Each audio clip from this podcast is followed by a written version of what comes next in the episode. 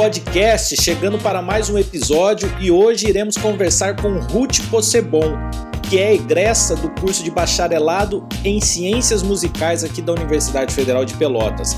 A Ruth vem conversar um pouco sobre a atividade profissional que o curso de Ciências Musicais propicia, um pouquinho da sua trajetória, como ela entrou na música, iniciação científica, eh, mobilidade acadêmica para Portugal, é, implicações sociais do ensino da música né, e um pouquinho da, da sua atividade enquanto arquivista musical. Lembrando que o Bamos Podcast é um projeto de extensão do Centro de Artes aqui da Universidade Federal de Pelotas, coordenado por mim, Otávio Delevedovo, e pelo Felipe Merker Castellani, professor coordenador dos cursos de bacharelado em música da Universidade Federal de Pelotas. Então vem com a gente para mais esse episódio.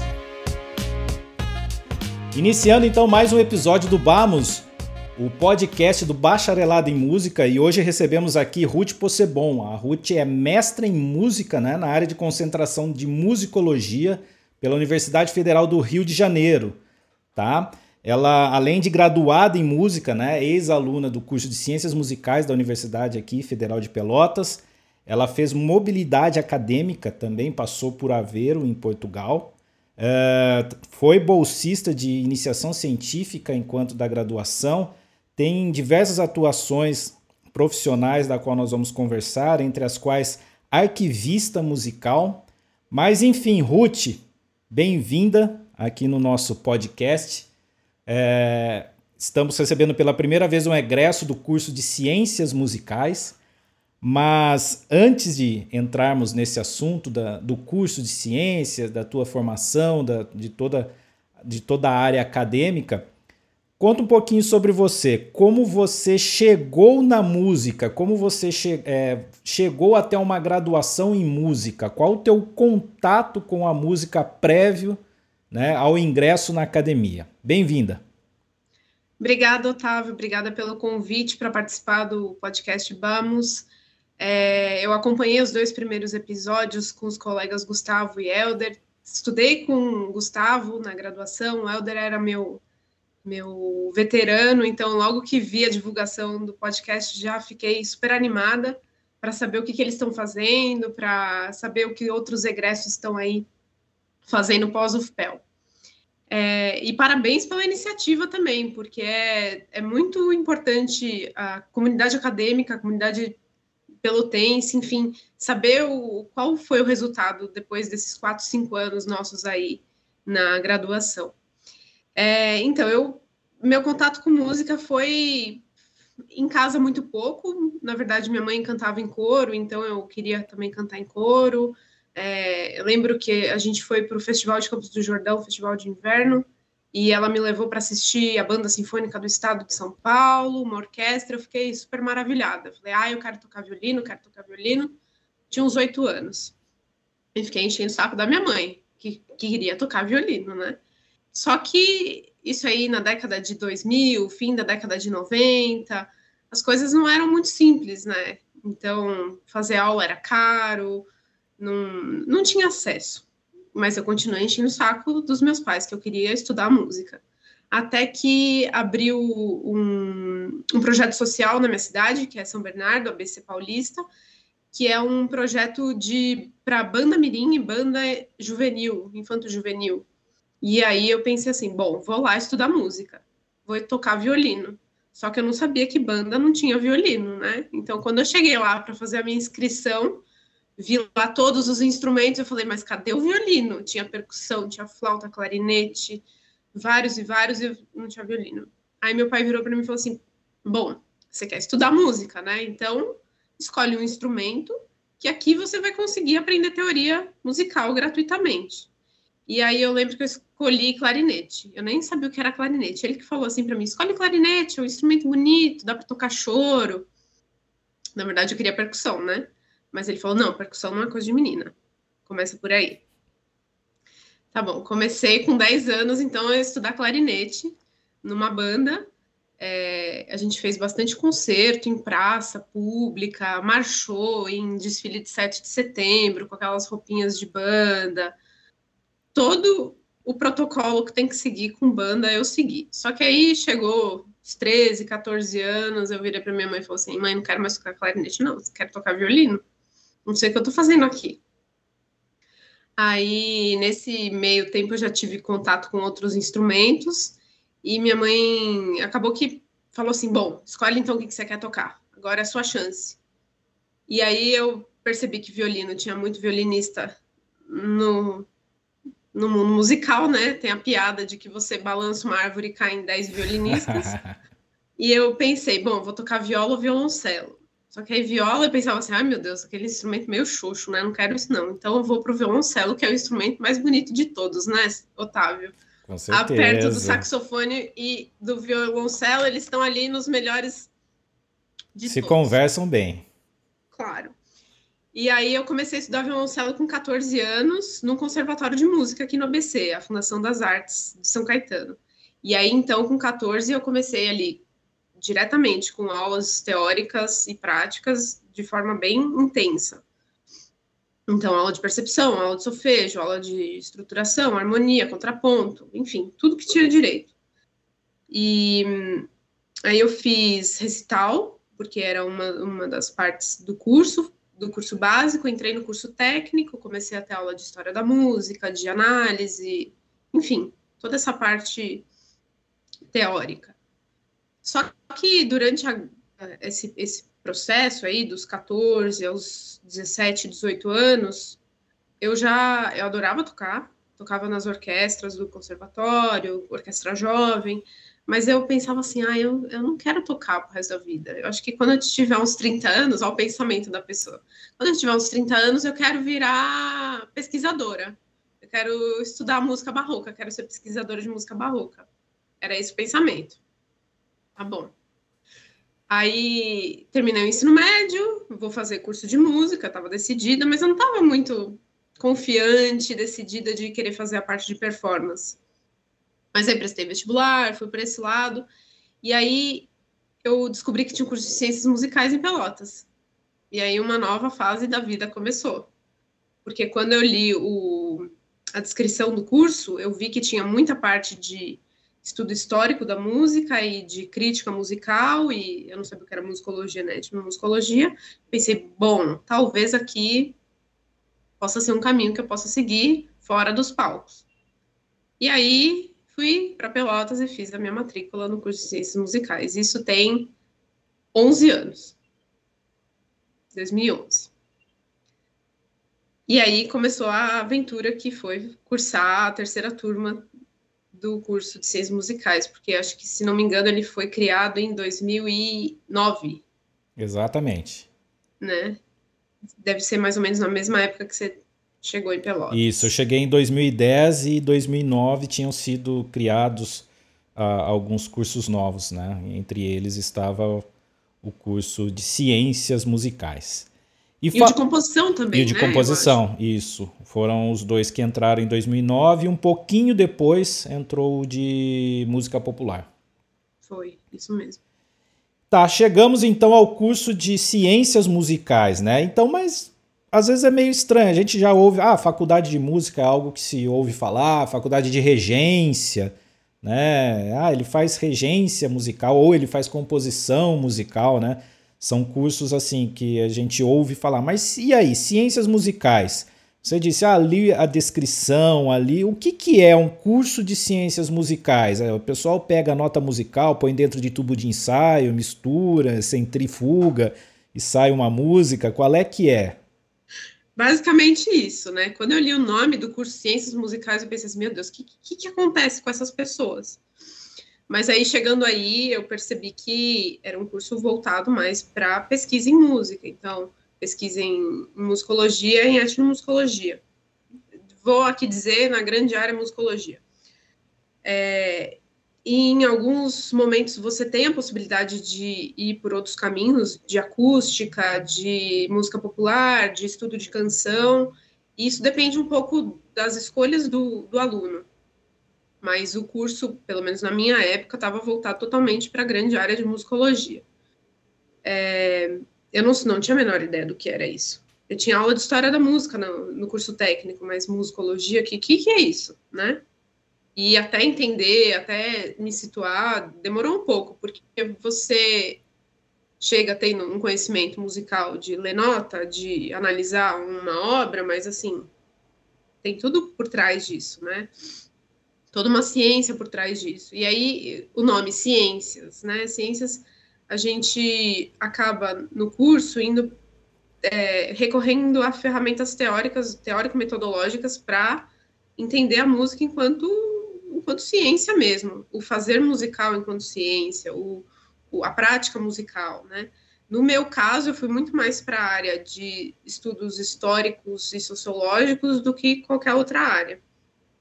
Mas acaba que a, a, a musicologia ainda hoje é formada pelas áreas adjacentes das humanidades e às vezes também das, das áreas exatas, né? É, porque, enfim, ainda é uma disciplina muito recente, tem ainda muitos caminhos a percorrer, então a gente acaba utilizando é, ferramentas das outras áreas de humanidades. Te respondi? Respondeu. Mais ou menos, né? né? Viu? A pessoa saiu do curso e não sabe não, o que, é Não, claro, respondeu sim. Mas antes, enquanto você descrevia ali é, como você chegou no curso de música, você tocou num ponto muito legal, muito interessante. Coisa de menina. Ah, claro. Né? Então, essa... Inclusive, existe uma tradição né, no curso de ciências musicais, né? O professor Luiz Guilherme Goldberg diversas vezes falava que só, só as meninas se formavam no curso também, né? É verdade. É, até hoje só meninas se formaram? Não, não tenho. Como é, teve essa questão da pandemia, eu não tenho noção dos últimos registros, né? Mas é, é, é ainda creio que em maioria, se, se não é 100%. Sim. Mas coisa de menina em música, né? Vamos conversar um pouquinho sobre isso. Porque, por exemplo, quando a gente observa palco, né, de música popular, enfim, música pop, né, uh, palcos uh, televisionados, enfim, é, realmente a gente observa uma quantidade inferior de mulheres sobre o palco como instrumentista. Às vezes fica algo mais uh, para música de concerto, né, para o canto lírico, né, piano, violino, né? Mas, por exemplo, percussão mesmo, dificilmente você vê uma percussionista em cima do palco numa banda, Sim. né? Mas fala um pouquinho para a gente, com, pensando nessa, nessa área sociológica da musicologia também, que, que aborda o curso, coisa de menina na música, né? O que, que você viveu sobre isso? Olha só que interessante. É, durante a minha graduação, o terceiro semestre de musicologia era dedicado à musicologia de gênero, com a professora Isabel Nogueira, que não está mais na UFPEL, saiu na época, mais ou menos, e foi um divisor de águas na minha vida, porque até então eu não tinha muita noção do papel feminino no fazer musical, né? Então, com ela, isso mudou totalmente. É, com os estudos de gênero, toda uma bibliografia dedicada a isso.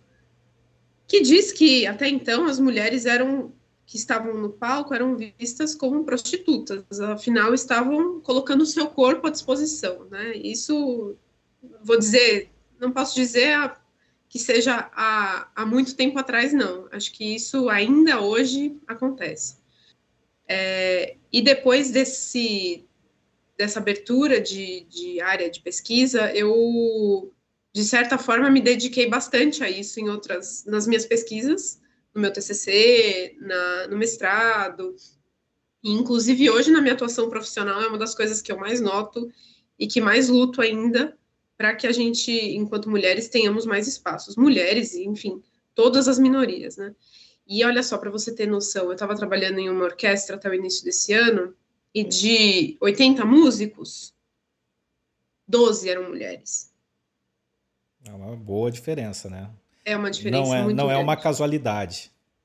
É muito grande.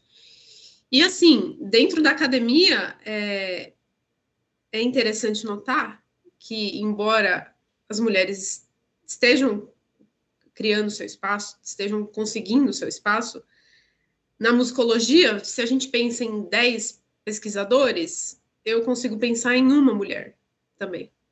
Então, durante o mestrado foi uma luta bem complicada, porque de uma turma de seis pessoas, eu era a mais nova e a única mulher. E toda vez que eu precisava me impor, discutir alguma ideia, a minha ideia não era muito aceita. Enquanto dos colegas que estavam falando coisas que nem eram tão relevantes assim, eram acolhidas e eram aplaudidas. E claro, a gente não nota isso facilmente. Você precisa estar muito atento, você precisa estar é, é, de olho nessas questões, porque isso passa muito batido, é muito naturalizado, né? Ainda é muito naturalizado na nossa sociedade. Então, acho que de novo eu saí da sua pergunta, mas, mas levei aí por outros caminhos que, que acho que te respondem. Claro, com certeza. É, é o ideal, exatamente a gente entender como é a trajetória de um, de um aluno, de um ex, de alguém que foi aluno e hoje é profissional na área da música, né? E abordando por qual, diversas passagens, afim, né? Enfim, a nossa nossa vida, né? O, o que a, a universidade proporcionou, como chegamos a ela, né? E o que se vivencia ali, né? O que é vivenciado ali na, na universidade. Uh, dentro da, da, do, da tua graduação, você foi bolsista de iniciação científica. Né? O que, que vem a ser uma iniciação científica? Estamos falando de ciências musicais. Você é bolsista de iniciação científica. O que, que significa isso dentro de uma universidade? Olha, significa muita coisa. Significa, primeiro, uma primeira oportunidade acadêmica, uma primeira oportunidade de entender como era como é realmente fazer ciência na prática, é, entender metodologias, entender formas de construir um pensamento crítico, é, significa uma renda, ainda hoje. Eu imagino que o valor da bolsa de iniciação científica deva ser o mesmo da minha época. Eu lembro que estava em 400 reais na época, que eu acho que é a mesma coisa hoje em dia e que não vale mais nada, né? Infelizmente não teve reajuste, mas assim, de toda forma, ainda significa uma renda para quem está tá indo por esse caminho da ciência. Significa é, fazer parte de uma comunidade científica, porque a partir do momento que você é bolsista de iniciação científica, você é, começa a participar de congressos, de simpósios, enfim, você começa a se expor, começa a expor o pensamento, seu pensamento crítico, o que vem sendo, o que vem sendo desenvolvido com, o seu orientador, enfim. E para mim significou basicamente abertura de portas para muitas coisas. Porque foi com esse projeto de iniciação científica, que foram jornais da cidade do, do Rio Grande de 1920, que eu entendi como lidar com jornais, como lidar com periódicos para fazer pesquisa. E aí, não somente musical, é, de novo, diálogo com outras áreas, com a área da história, da sociologia, é, e como eles tratam essas fontes. Então, a gente utilizava isso também nas nossas análises. É, o orientador era o professor Luiz Guilherme, inclusive. E em poucos meses eu já consegui mandar trabalho para vários congressos. Então, foi aí também a primeira vez que eu estava ali me expondo, expondo o que eu estava fazendo. É, aprender a construir o pensamento na escrita, porque isso também é uma outra técnica, uma outra qualidade. Você não está mais fazendo uma dissertação de ensino médio, né, daquela redação do Enem para passar. Então, são outras questões que precisam estar tá ali presentes. E é, com essa bolsa de iniciação científica, eu fui para vários congressos, tive essa possibilidade, e com é, esses congressos, esses resumos, eu conseguia uma bolsa para ir para fora do país. Então, assim, devido a esse, a esse trabalho de iniciação científica, é que eu consegui é, a bolsa para ir para Portugal.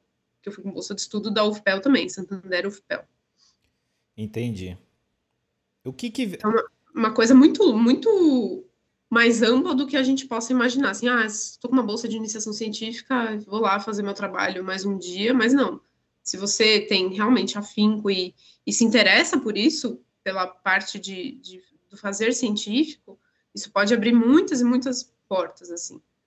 E falo isso falando de colegas de outras áreas também, de engenharia, de biologia, todo mundo que quer seguir carreira acadêmica precisa passar pela iniciação científica, mesmo que você não tenha bolsa, mesmo que você seja um aluno voluntário. É, esses meandros, né, esses detalhes da. Uh, eu, quando entrei na, na universidade, não tinha a menor ideia do que, que é iniciação científica, enfim. Uh, às vezes. Uh, às vezes não, eu creio que na grande maioria, né, nesse processo de formação do indivíduo, né, no ensino médio, não é apresentado, olha, você vai entrar numa universidade, né? Dentro da universidade existe a possibilidade de você fazer iniciação científica que vai te conduzir para determinar. Como, vai ter essa explicação que você acabou de dar, o que, que vem a ser uma iniciação científica. Né?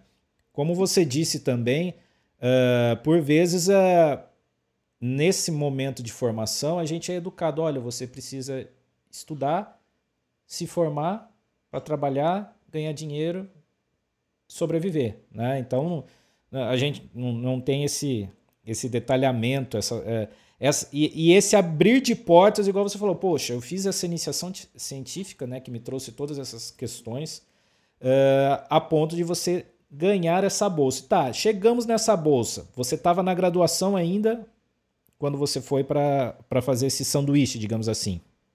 Sim.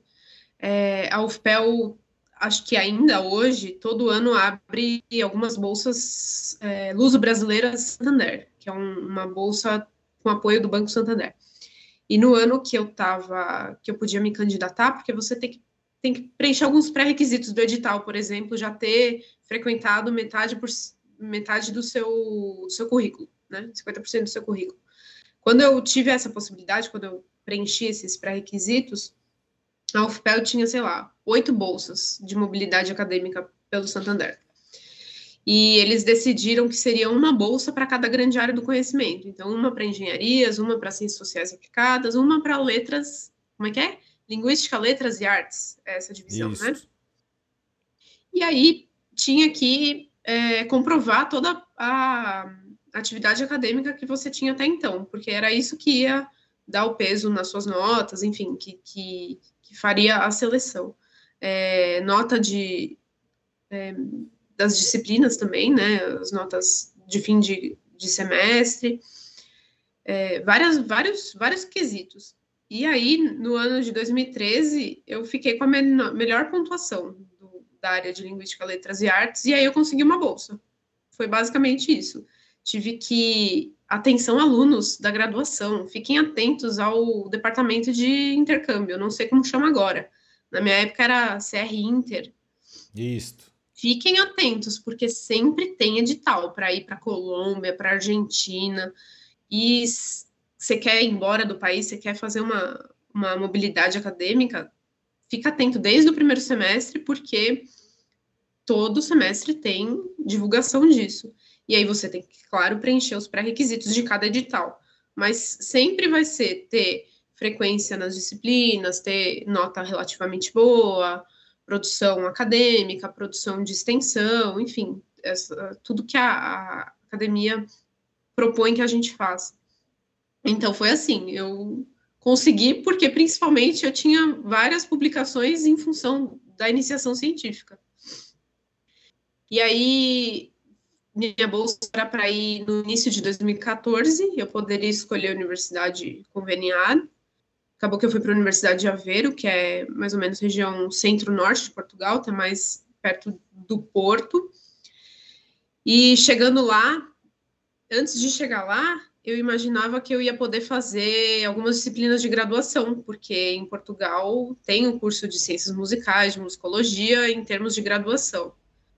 Então eu me candidatei à universidade para fazer essas disciplinas lá, achando que eu poderia aproveitá-las aqui no Brasil, né? Só que chegando lá eu descobri que o curso de musicologia em Aveiro tinha sido cancelado.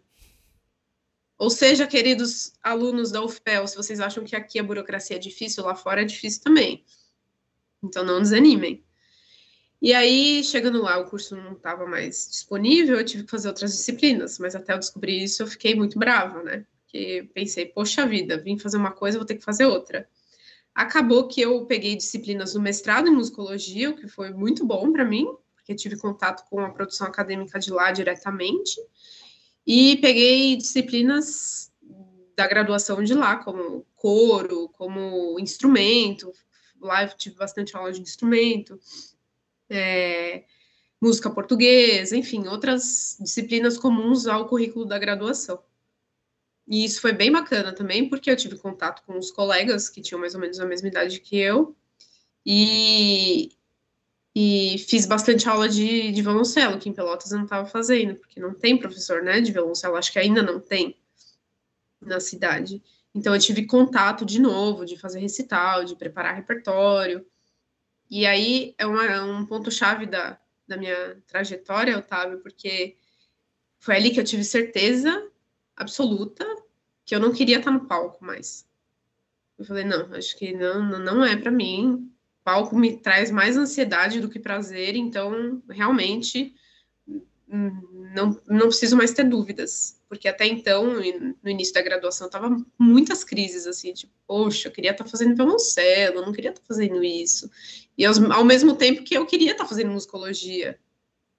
Então, é, ir para Portugal foi um divisor de águas nesse sentido, de, de eu ter certeza de que não, não quero estar no palco mesmo, e tá tudo bem, afinal, estou conseguindo é, outros caminhos pela música atrás dos palcos. E, e foi um divisor de águas por conhecer outras, outras práticas, outro fazer musicológico e desenvolver escrita, desenvolver, enfim, habilidades que um pesquisador precisa, como se comunicar bem em outro país, né?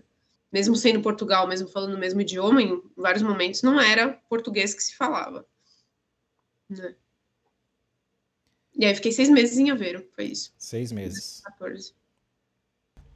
Seis meses em Portugal. Uh, um ponto interessante é. Uh, nem só com instrumento musical se faz música. Pois é.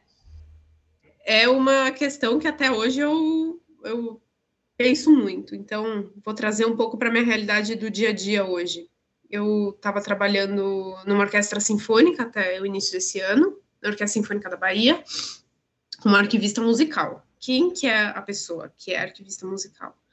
É a pessoa que vai colocar as partituras para os ensaios e concertos nas pastas. Ponto.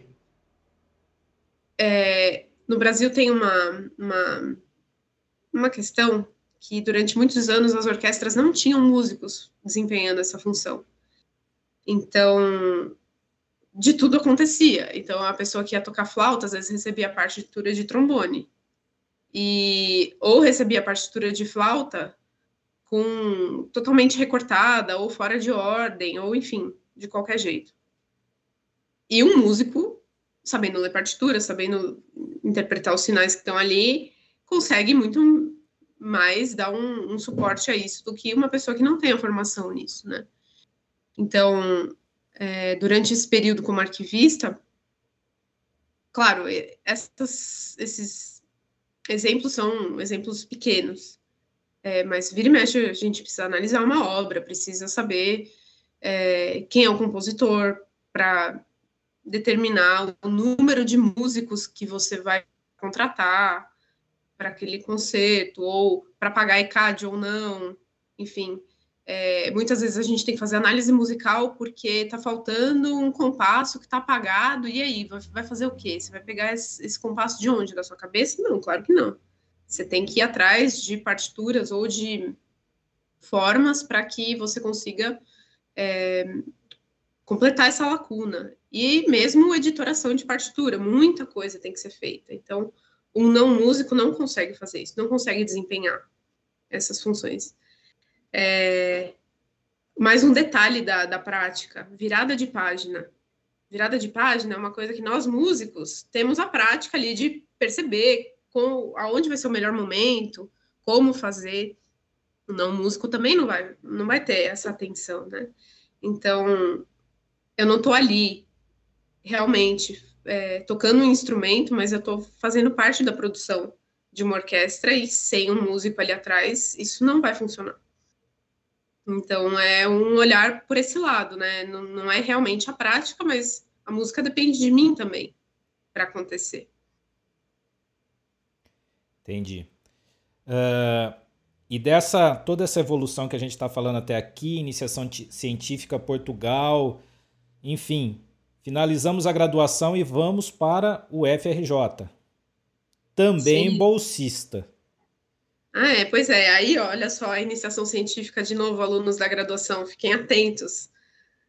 É, Para conseguir bolsa, pelo menos no edital que eu participei, eu precisava demonstrar toda a minha produção acadêmica até aquele momento, nos últimos cinco anos.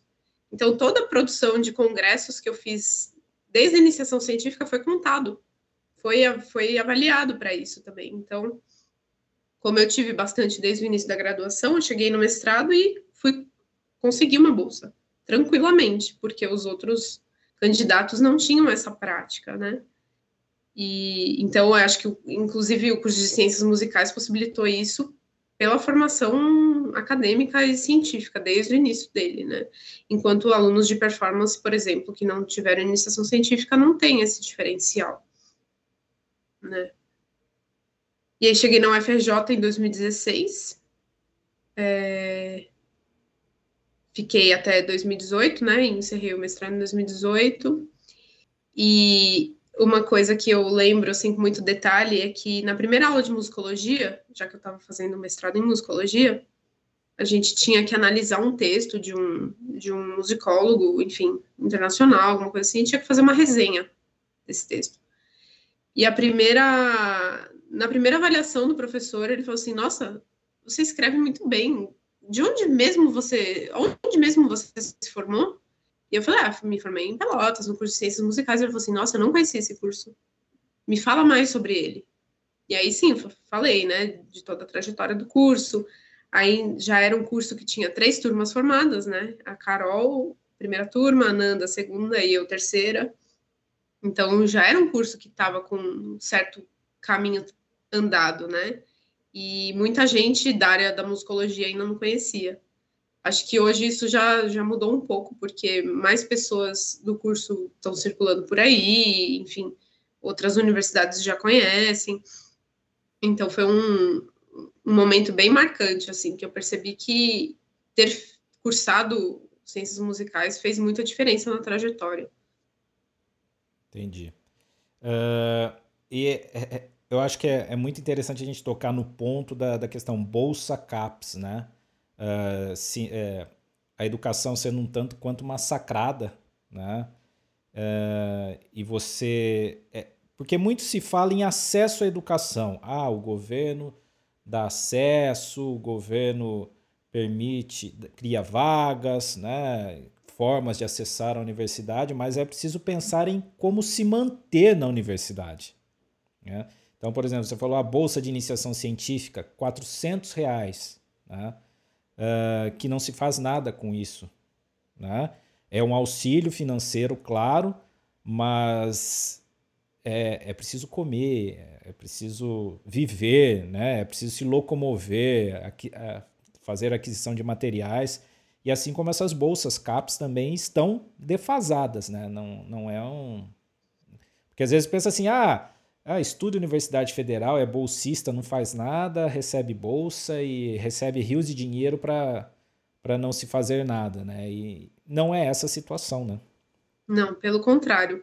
As bolsas de mestrado e doutorado também estão congeladas desde 2012. Então, se a bolsa de iniciação científica era 400 reais, ainda é 400 reais, mestrado é 1.500 e doutorado 2.200 há 10 anos. É muito pouco. É, a deflação, a inflação acabou com tudo, né? Então, assim, mesmo na época era pouco.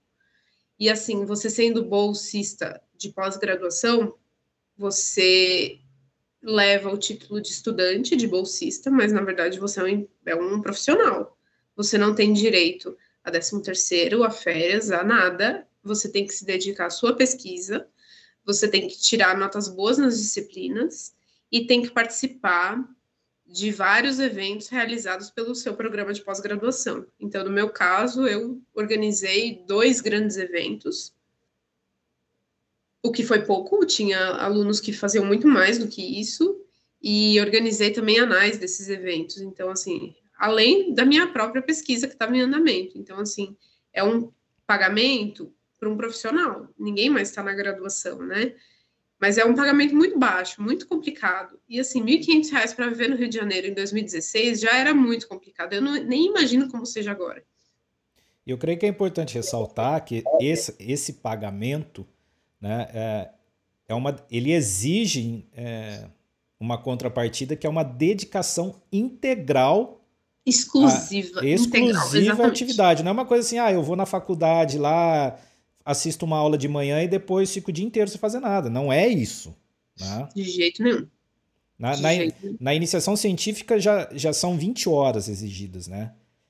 E já no, no mestrado e doutorado é de dedicação integral. Você não pode fazer nada. Você tem que estar só, só ali, R$ 1.500 vivendo no Rio de Janeiro, né? Sem... Ou na cidade que for, né? É, Enfim, na cidade que for. também. Sem opção de. Não, não há opção. Você não pode fazer nada. É, é dedicação exclusiva ao fato. E você não não suficientemente feliz com tudo isso, você está finalizando uma nova pós-graduação. Ah, então, é... é... Depois que eu entrei na orquestra, assim, vou voltar um pouquinho na, na pós-graduação. Eu estava no fim já do mestrado, com a bolsa, e pensando, a bolsa vai acabar, a bolsa vai acabar, a bolsa vai acabar. Eu não tenho seguro-desemprego, não tenho, como te disse, não tem décimo terceiro, não tem nada, você não tem direito nenhum. Se você ficar doente, precisar se afastar, você vai ficar sem bolsa. Se você for mãe, Parece que agora, recentemente, está tendo o, o, período de bolsa ainda para o período de maternidade, né? De como que fala, gente? De afastamento, né? De maternidade, mas é uma coisa muito recente. Então você não tem direito a nada. Basicamente é isso. E aí estava no fim do, do mestrado pensando, meu Deus, eu preciso arranjar um emprego. Porque eu não Tive os meus pais para me manter durante a graduação, sou uma privilegiada muito, muito, muito nisso, com certeza, mas mestrado e doutorado de jeito nenhum, não tenho como, tenho que me manter sozinha, né? Então aí eu fui buscar, comecei a procurar emprego. Aí, o que, que uma pessoa formada em ciências musicais vai trabalhar? Num país em que a cultura foi totalmente deixada de lado, e 2016 já tinha sido deixada, estava naquela coisa, fecha o Ministério da Cultura, não fecha, vira a Secretaria, não fecha, é, vira a Secretaria, não vira.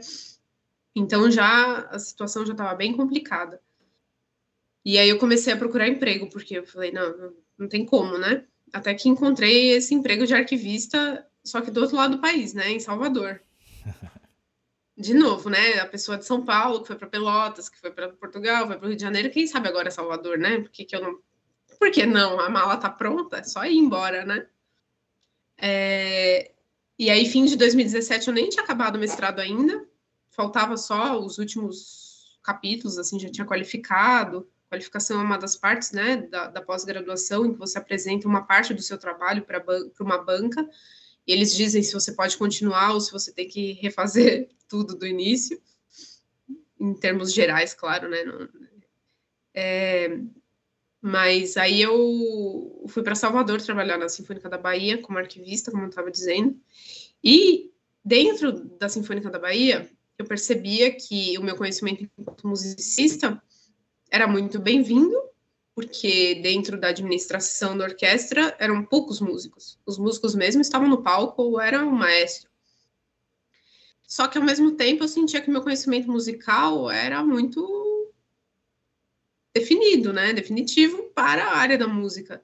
E eu percebia que tinha muito mais coisa acontecendo do que a música ali por trás. Então, é, comecei a entender como é que funcionavam os mecanismos por trás de um equipamento cultural. E aí foi isso que me, que me é, abriu os olhos para olhar para a gestão cultural. Então, o ano passado, ainda, enquanto estava acontecendo a pandemia, eu pensei, bom, talvez eu possa fazer uma, uma especialização em gestão, já que eu estou dentro de um equipamento cultural, tenho interesse nessa área, acho que é, o olhar de um músico dentro de uma administração vai ser muito importante.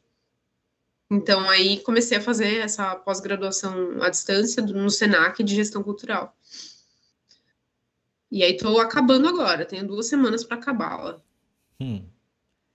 E gestão, geralmente ela acaba nos é, se tornou um, um, um, termo muito, muito comum, digamos assim, na, na, em relação a cursos acadêmicos, né?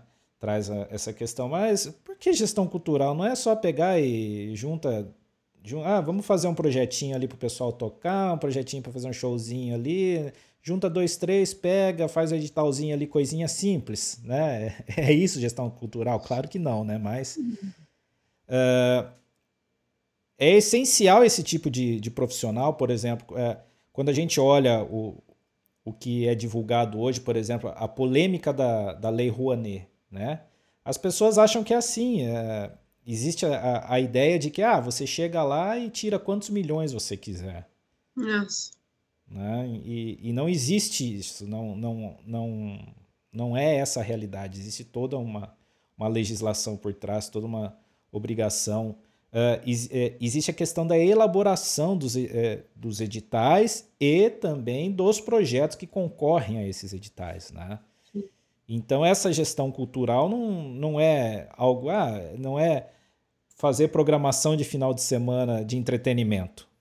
Claro que não. É, inclusive, uma das coisas que eu mais gostei de estudar no, nessa pós foi foram as políticas públicas para a cultura. Então, um histórico disso. É uma coisa que no curso de música a gente não tem acesso. Ou se tem de uma forma muito superficial, né? Então, é, o que, que, é que tem sido feito na cultura nos últimos anos?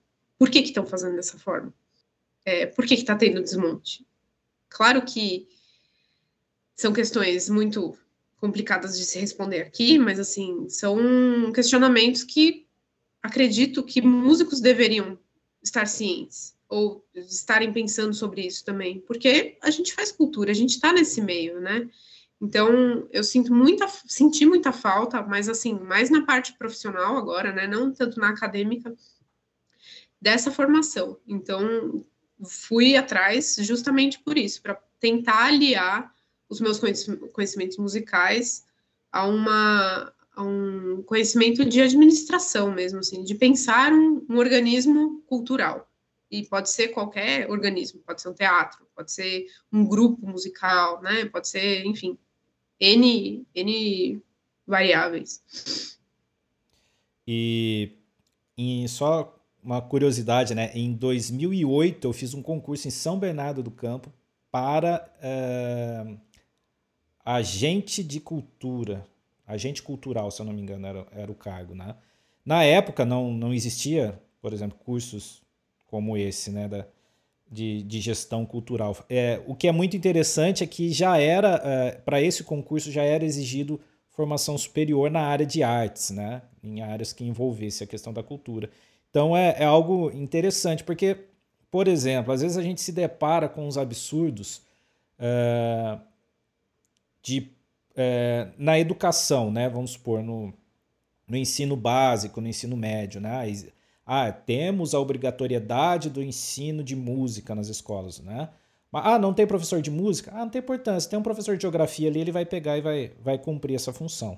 Né? Então, vemos alguns disparates desse, mas por outro lado, né?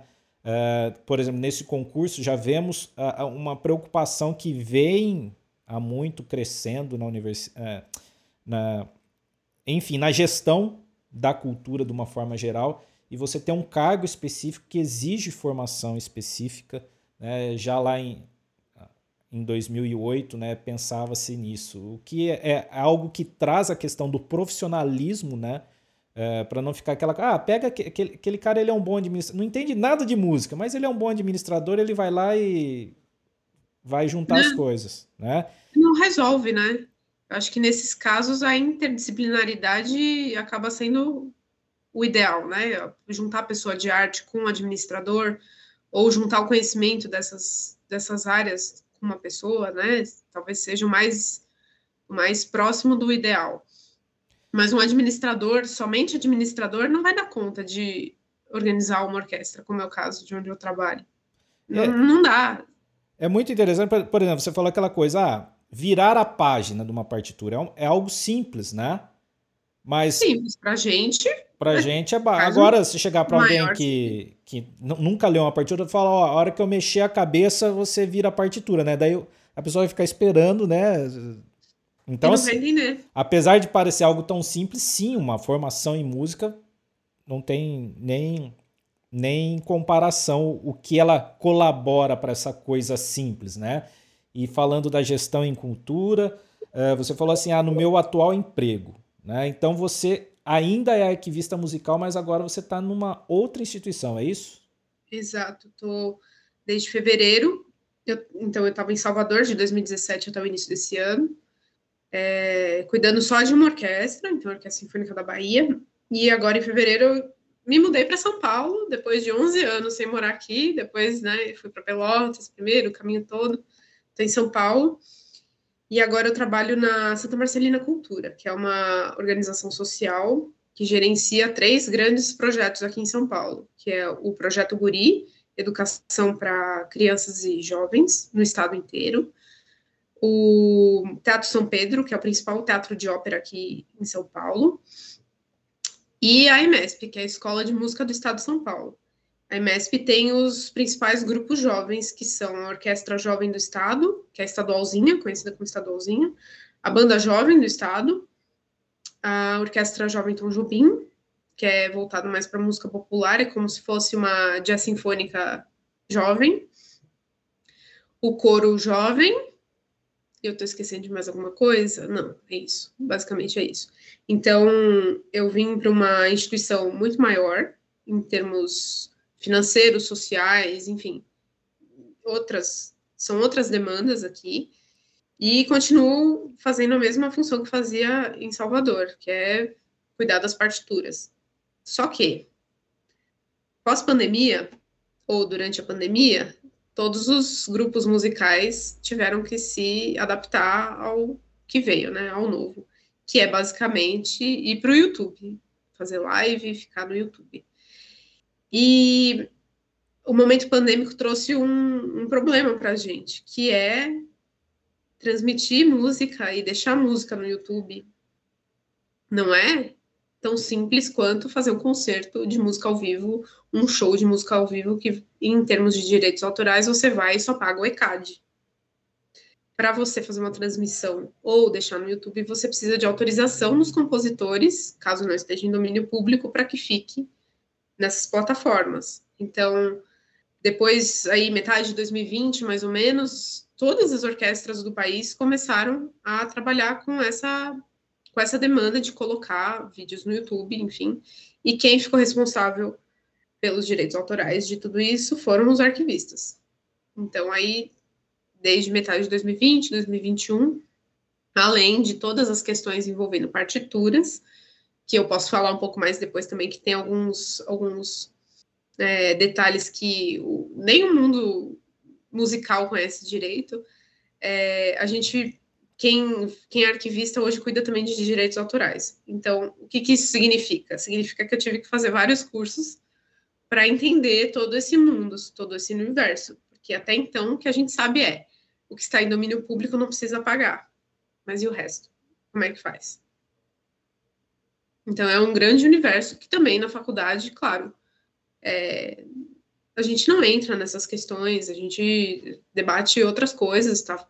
Pensando em musicologia, não está pensando em, em, prática, né, de, de, de direito, de, de nada disso. Mas acabou que ficou uma responsabilidade para quem é arquivista de orquestra, de, de grupo musical.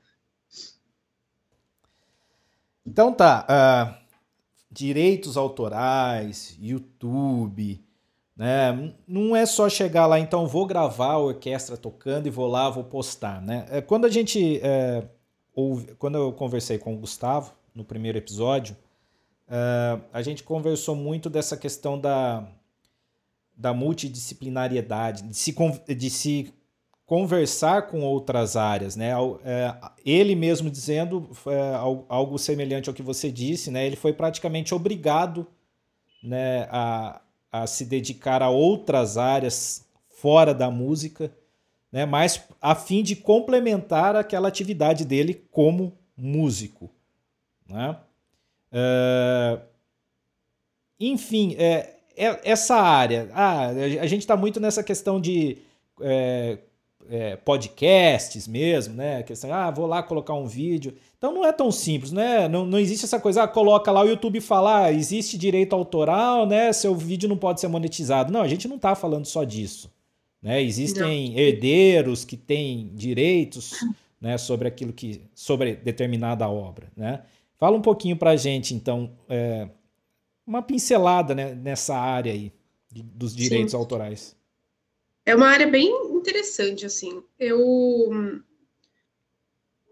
além de ir atrás do conhecimento sobre direitos autorais, como funcionam, o que precisa ser feito, enfim, é, eu estou tendo que desenvolver uma área que eu não sou muito habilidosa, que é a negociação. Então, como que funciona? Primeiro lugar, vamos dizer, a gente vai executar uma peça do Benjamin Britten, que não está em domínio não está em domínio público. Eu preciso, em primeiro lugar, descobrir quem é a editora desse homem, entrar em contato com essa editora e começar a falar: Oi, tudo bom? Eu sou fulana de tal, a orquestra tal, o conjunto tal quer gravar a peça do, do Britain e quer colocar no YouTube. Quanto que isso custa? Bom, já começou a negociação aí, né? Então, no caso, no meu caso, que eu tra trabalho e trabalhei em OS, em organizações sociais de cultura, a gente sempre tem um orçamento muito apertado. Então, claro, né?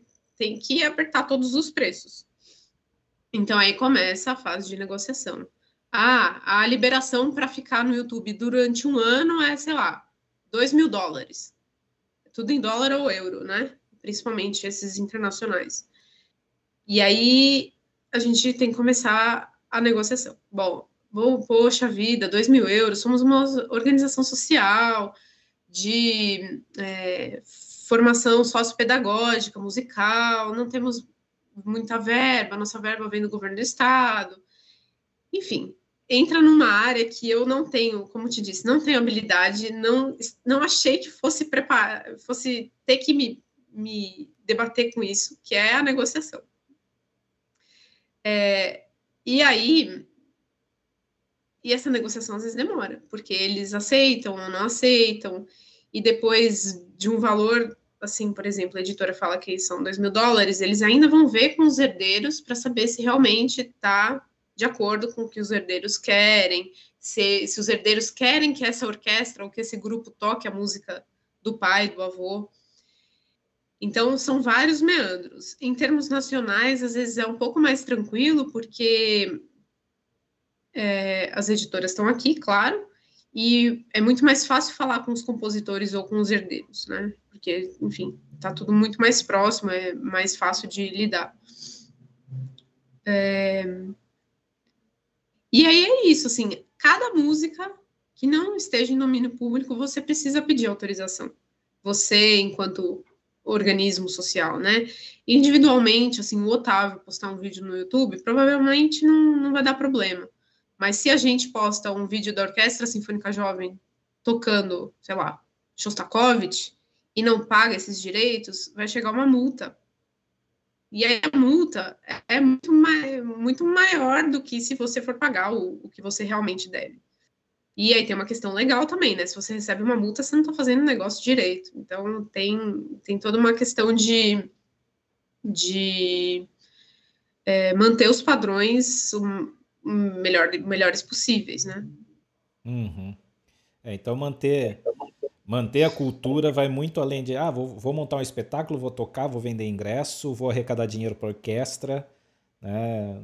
Não é algo tão tão simples assim, né?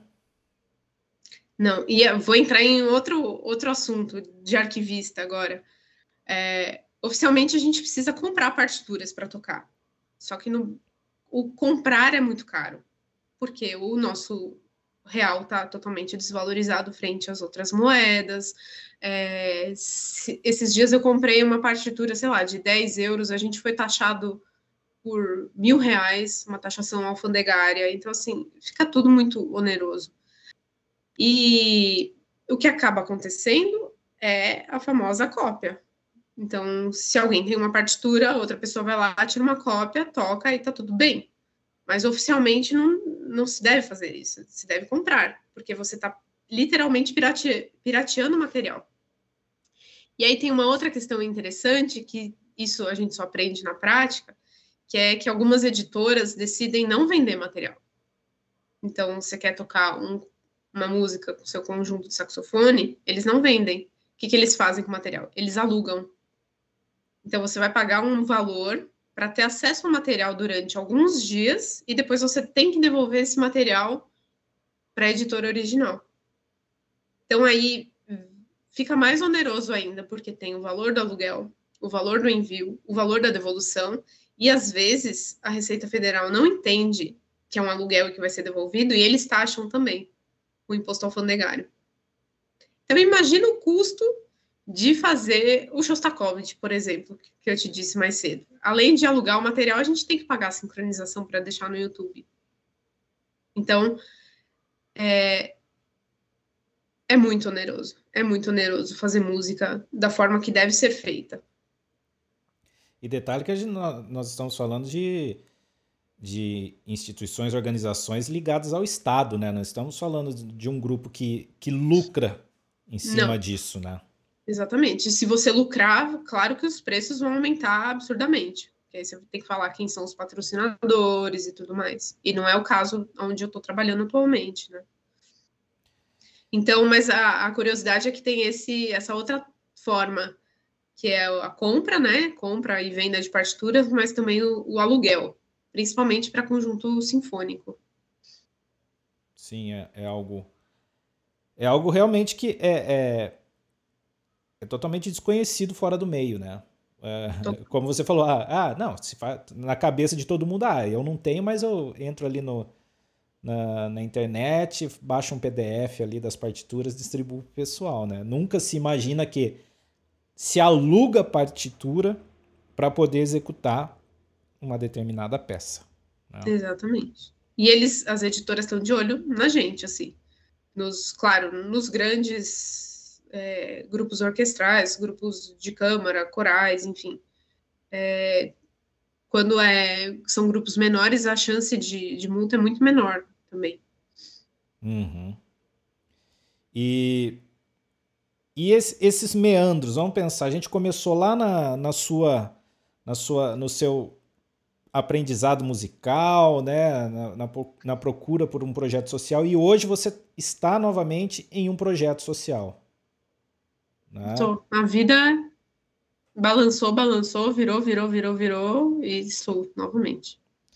E qual a, a, importância de projetos sociais, culturais, né?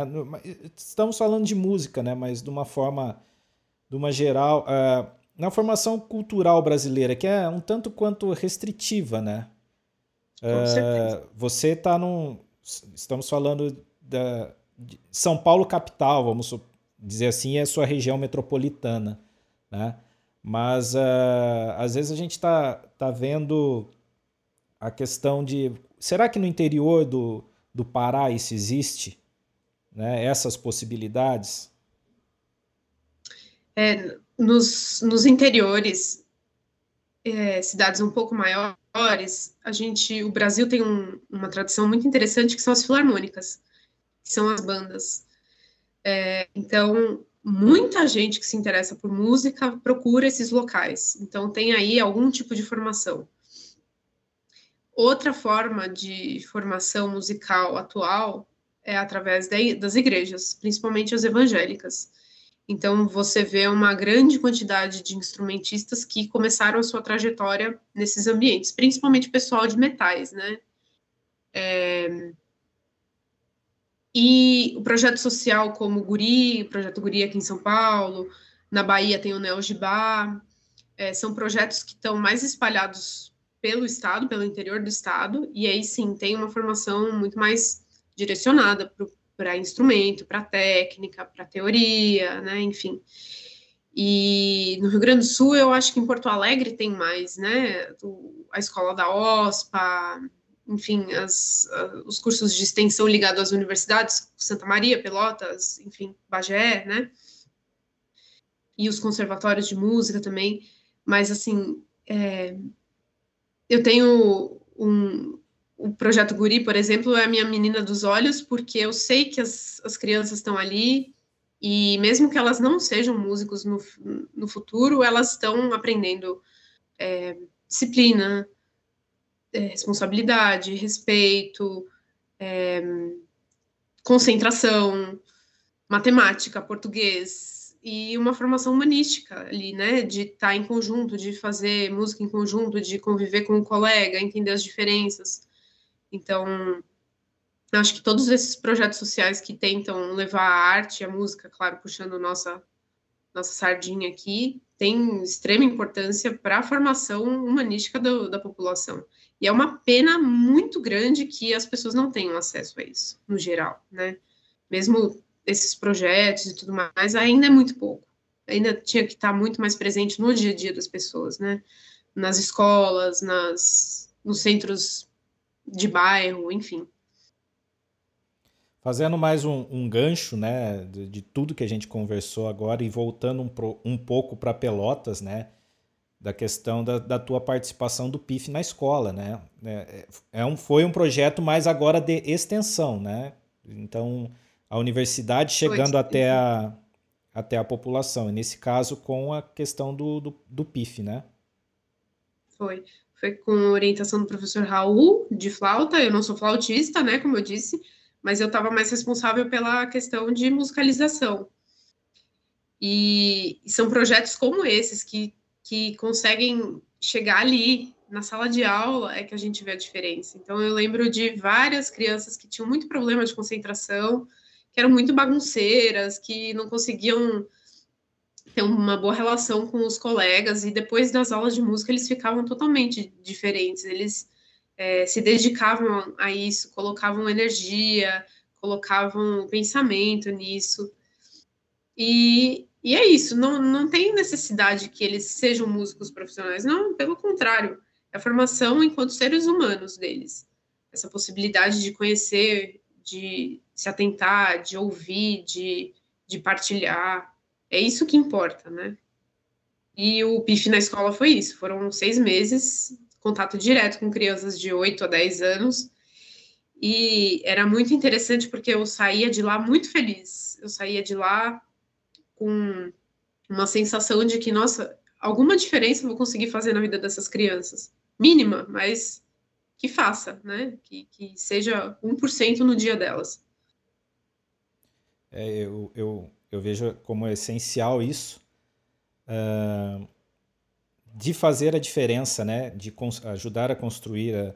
Então, claro, é, tem a questão da. Ah, é uma outra inteligência, inteligência artística, inteligência musical, enfim mas que agrega né, o fato de, por exemplo, o tocar em conjunto, né, o estar integrado com, com o seu entorno, com as outras pessoas, prestando atenção no que está acontecendo à volta, né, uh, acaba conduzindo a outros valores né, muito que estão muito além da música, né? E por vezes se entende que como educação artística ou projetos de música ou ensino obrigatório de música, assim, ah, vai lá, vai, vai tocar uma musiquinha e enfim, né?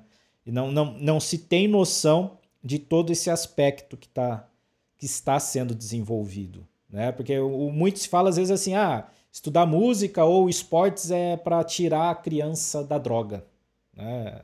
É só se ouve isso, ah, vamos, vamos, vamos tirar a, é, livrar as crianças da, da droga, das drogas com questão ligada a esporte, música. Não, é, é, é a humanidade, né? É, é a formação, né? De, de conhecer aquilo, de saber como funciona, de, enfim, ter contato com outras pessoas. E uma coisa que já é, me chama a atenção, até por ter feito muito a questão social, ter de, participado de, de diversos projetos sociais, é que a música sempre chama atenção no sentido, se para para ver uma apresentação, seja uma apresentação mais simples, seja algo mais complexo, seja um dia das mães onde você organiza uma, uma apresentação singela, mas é, é, essas crianças, e eu trabalhei inclusive com crianças que elas eram advindas de, do conselho tutelar, ou seja, não, não é algo que chegou como prêmio, né? é algo que chega em razão de um problema. Né? Então, uhum as crianças eram direcionadas a fazer um, aulas comigo num projeto social em razão de elas terem passado pelo conselho tutelar. né? Mas a, quando elas se percebiam tocando um instrumento ou cantando, fazendo uma apresentação, e que haviam pessoas que paravam para prestar atenção no que elas estavam fazendo, elas se percebiam como ser humano. Uhum. Você devolve dignidade, né? Elas se percebiam, por exemplo, quando eu, eu trago esse exemplo da, do, do pessoal que vinha, as crianças que vinham via conselho tutelar, elas vinham em razão de um problema, elas tinham um trauma, por vezes elas é, tinham uma carga pesada em relação a atritos familiares, sociais dos mais diversos, entravam na sala de aula com aquela cara feia, né? É, o que, que eu estou fazendo aqui? Estou obrigado aqui. E aquilo passava uma semana, duas, três, se desmanchavam, né? E principalmente a hora que elas, elas se viam, elas eram respeitadas entre elas, né? Porque é, é essa convivência, então um fazendo música com o outro, ele já, já começa essa a, a desmanchar essa carapaça, no, nesse caso específico que eu estou dizendo, mas as pessoas se percebendo umas às outras e se percebendo enquanto ser humano. E aí, quando aquilo era apresentado a, a, a uma comunidade externa, né? Uh, elas se percebiam, pô, eu tenho valor. Eu faço algo que as pessoas param para assistir, param para viver, né? Isso faz muita diferença na vida dessas pessoas, né? E dentro de todo esse teu histórico, né?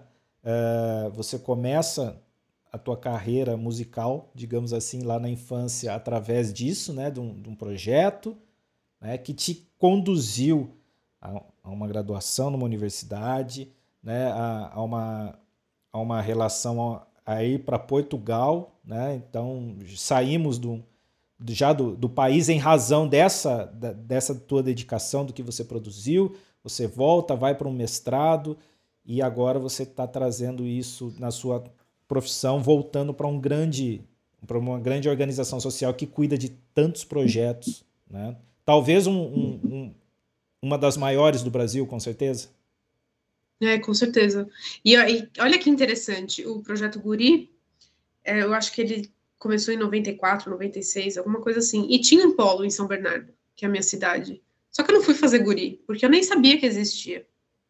Então, também isso, assim, acho que hoje está muito mais divulgado, está muito mais em pauta essa questão da formação das crianças, formação cultural, formação, enfim, fora da escola, né? Então, hoje, não sei se porque eu estou no meio, que eu estou mais ciente disso, mas a gente vira e mexe ver na TV projeto social com orquestra de instrumento feito de lixo reciclável, enfim, não importa a forma como vai fazer, importa é que faça, né? Importa que as pessoas estejam juntas, que se olhem, se toquem, se ouçam. Com então, certeza. É, é, é, faz muita diferença, nossa. É, e só é, lembrando do projeto Guri, houve a, a questão de alguns anos é, uma hashtag Fica Guri, né? Que houve a existiu a possibilidade de se dissolver o projeto, né? Foi. Foi 2017? É. Acho que foi por aí. Corte de verbas, né? Corte de verbas. Assim como encerraram as atividades da Banda Sinfônica, uh, Banda Sinfônica do Estado de São Paulo, que a gente chama aqui de Bandona, é, queriam acabar com várias, várias atividades aqui não só aqui, né? Em Porto Alegre, em Recife, em Manaus, na Bahia, em todo lugar teve esse, esse movimento de, de diminuir ou encerrar as atividades dos grupos artísticos, e não falo só da música, falo da dança, falo do teatro, né? É, vejo que nós da música ainda somos muito privilegiados, porque os colegas do teatro têm pouquíssimo incentivo, o pessoal da dança também. Então, corte de verbas. E isso me afetou individualmente através da área da música mesmo e também da área acadêmica, porque eu tive possibilidade de fazer doutorado e não fui porque não tinha bolsa. Não tinha como me manter. É, e aí eu, já que estava empregada, bom, não vou sair do emprego para ir fazer doutorado e ficar a ver navios financeiramente, porque também não tem saúde mental que dê conta disso, né? Então, acredito, espero que nos próximos anos as coisas sejam estejam um pouco melhores, mas os últimos anos foram bem complicados para nossa área. É, isso você tocou num ponto é, muito, muito interessante, delicado, né? É, porque já é difícil o acesso, né? Se a gente considerar toda a população brasileira, é, já é difícil o acesso ao ensino superior, né? Eu lembro logo que eu entrei na, na faculdade, é, na época o bacharelado em música, né? Mas foi numa instituição privada em Bauru e não era uma existia uma série de disciplinas que nós fazíamos que não é, todos os cursos faziam, né? E, e o professor, eu lembro até hoje, ele entrar na sala e ele usar parabéns, vocês são privilegiados, vocês representam 3% da população brasileira. Né? Então, 3% da população brasileira chegava né, no início dos anos 2000 ao ensino superior. Né? E aí nós estamos falando de você que chegou, passou pelo ensino superior, né? foi para um mestrado, mas não teve, oportun... teve a oportunidade, mas não teve a condição profissional, né, de viver da sua profissão, a fim de que você pudesse é, aproveitar essa oportunidade de fazer um, o doutorado. Uhum. Né? É, exatamente. Então, às vezes existe essa certa ilusão de ah, a universidade, da, a ilusão do que é uma universidade pública, estar numa universidade pública, né? Ah, fazer mestrado, fazer doutorado, ser bolsista, né? E com, voltando um pouquinho na nossa conversa lá atrás, não é só o ingresso. Né? De jeito nenhum, é a permanência. É a perma são políticas de permanência que precisam ser valorizadas e revistas, né? É, atualizadas, é. né? como a gente está falando, questão de bolsas, por exemplo. Né? Nessa minha circulação aí pelo país, eu conheci muita gente, né? E quando eu estava na UFRJ, é, conheci algumas meninas que estavam fazendo doutorado em biologia na UFRJ e na, na Fiocruz. E o UFRJ e Fiocruz são super instituições na área, na área de biológicas, né? Uma delas era do interior de Alagoas, uma família bem pobre. Ela conseguiu uma bolsa para ir para fazer Federal de Alagoas, o FAO, fazer biologia. É, conseguiu se manter com as ações de, de permanência, as ações afirmativas das, da universidade, se manteve lá, terminou a graduação, conseguiu ir para a Fiocruz fazer o mestrado, fez o mestrado na, na melhor pós-graduação em biologia e o doutorado na UFRJ. Uma pessoa super humilde, Nisso, ela conseguiu uma bolsa para ir para o Canadá, ficar lá, sei lá, um ano, uma coisa assim. E a pessoa trabalhava muito, Otávio, assim, muitas horas dedicadas àquilo, em laboratório. Não que eu não fizesse isso, mas era uma realidade totalmente diferente da minha. E hoje, finalmente, ela conseguiu um emprego na Fiocruz. Mas, assim, durante, acho que um ano, dois anos de pandemia, a pessoa era doutora em biologia pela principal universidade do país e estava desempregada. Não tinha como se manter. Até que agora, finalmente, abriu um concurso, ela conseguiu. Mas, assim, é, a universidade, claro, abriu muitas portas nos últimos anos, no, na, acho que na última década, na última década e meia. É, abriu muitas formas de permanência, sim, abriu, mas isso não está sendo mantido. Os cortes de verbas foram muito, muito grandes, né, para todas as universidades, não só em nível federal, mas estadual também. Então, eu duvido que é, esse, essa história da minha colega vá se repetir tanto quanto deveria. E é uma tristeza. Com certeza. E só o fato de, como falamos, de, de bolsas, né, e enfim, é, só o fato de, da, do congelamento de tudo isso, né, já né, o, o que existe não está congelado, né, está parado e considerando a, a movimentação da nossa economia, isso só isso só regrediu, Né? Então, o fato de estar parado, na verdade, é, é um retrocesso. Né? Com certeza. E não tem mais concurso público, está muito, tá tudo muito complicado, né? São muito, muito poucos. Para nossa área, então, menos ainda. Então, vamos encerrando mais um episódio do nosso podcast. Uh, recebemos hoje aqui com muita alegria e extrema profundidade. Foi, é, foi uma conversa que extrapolou muito a questão da, do cursos, dos cursos de música é, da UFPEL. Né? A, a, a Ruth nos trouxe todo um panorama da sua experiência, da sua vivência dentro dos cursos, dentro do curso e dentro dos cursos que ela fez, além do nosso do bacharelado em ciências musicais né, da, do, que é uma reali do que é a realidade do músico hoje no Brasil e da, daqueles que se dedicam à academia, daqueles que querem uma carreira, que buscam uma carreira acadêmica. Né? Ruth, muito obrigado. É, fiquei feliz de reencontrá-la aqui, fiquei feliz dos assuntos que surgiram, da, da, de todos esses, esses anexos musicais que surgiram aqui no, na nossa conversa. É, foi fantástico. Obrigada, eu que agradeço, Otávio. A gente trabalhou um tempo juntos aí também, né, no, em alguns projetos. Foi muito, sempre muito bacana trabalhar com você. E agradeço demais a oportunidade de estar aqui falando com o pessoal da UFPEL, da comunidade acadêmica, da comunidade pelotense. E se quiserem entrar em contato aí para perguntar alguma coisa do curso de música, dessa trajetória meio doida que eu fiz pós-graduação, estou aqui à disposição também.